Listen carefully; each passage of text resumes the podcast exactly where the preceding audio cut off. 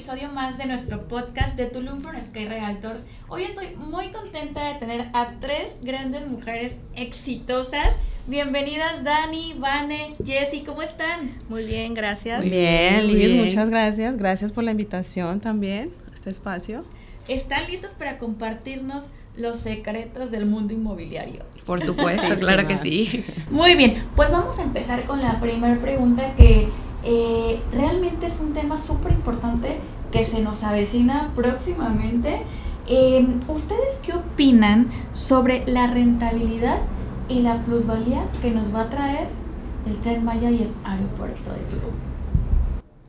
Bueno, mira, desde la percepción que yo tengo, eh, Considero que el tren Maya, el aeropuerto y también un tercer proyecto que considero importante que le va a dar mucha accesibilidad también a diferentes escalas de, turistas es la reserva del, jaguar.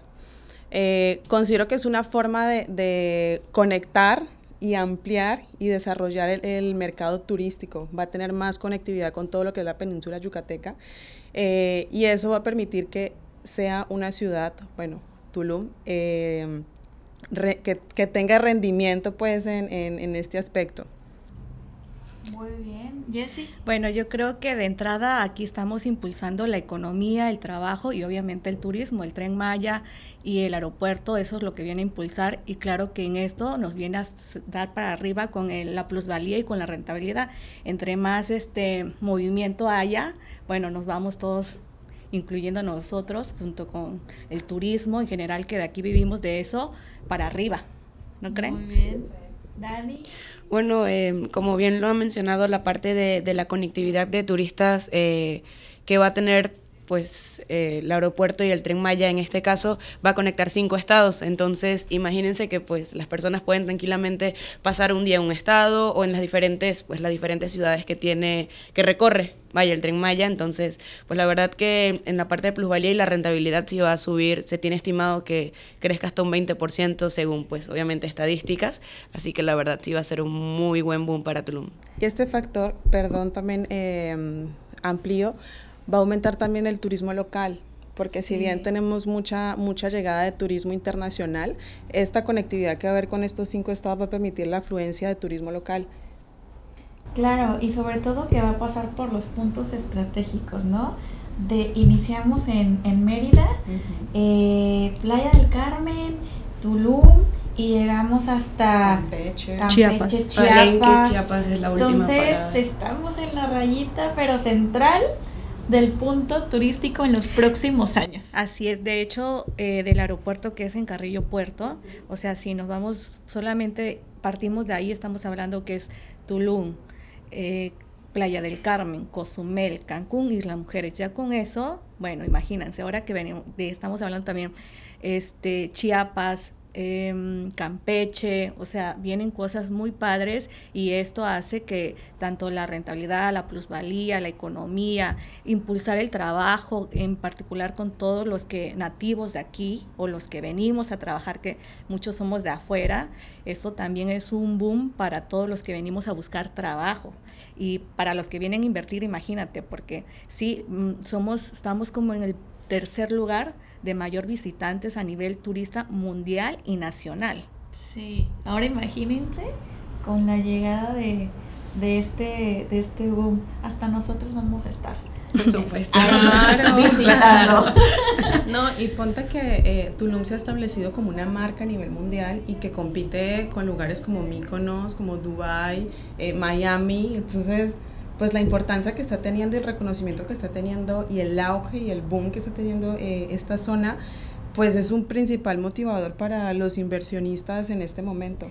Este es el mejor momento para invertir, porque ya se acerca. Ya estamos hablando que, bueno, según lo que nos dice... Em, presidencia. Pues, presidencia, las noticias. que en este año, 2000, diciembre de 2023, es, es, posible que se haga la... El tren Maya está proyectado para que termine en diciembre. ¿Y el aeropuerto? El aeropuerto e igual, pero van de ahí empiezan a hacer las pruebas, todavía no hay una fecha como que van a arrancar, ajá, pero que sí termina en diciembre y el aeropuerto está proyectado que para mediados del otro año, tipo agosto, 2024. Así es, este empiecen como a funcionar Entonces, eh, creo que vienen para los inversionistas.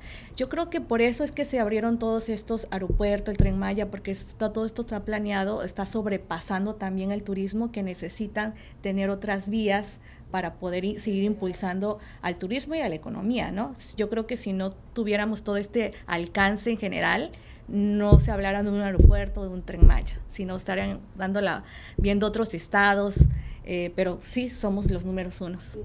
Así es, así que hay que invitar a nuestros clientes inversionistas a que inviertan ese momento perfecto para iniciar y generar una buena plusvalía para, para todo lo que se viene, porque después de esto agárrense.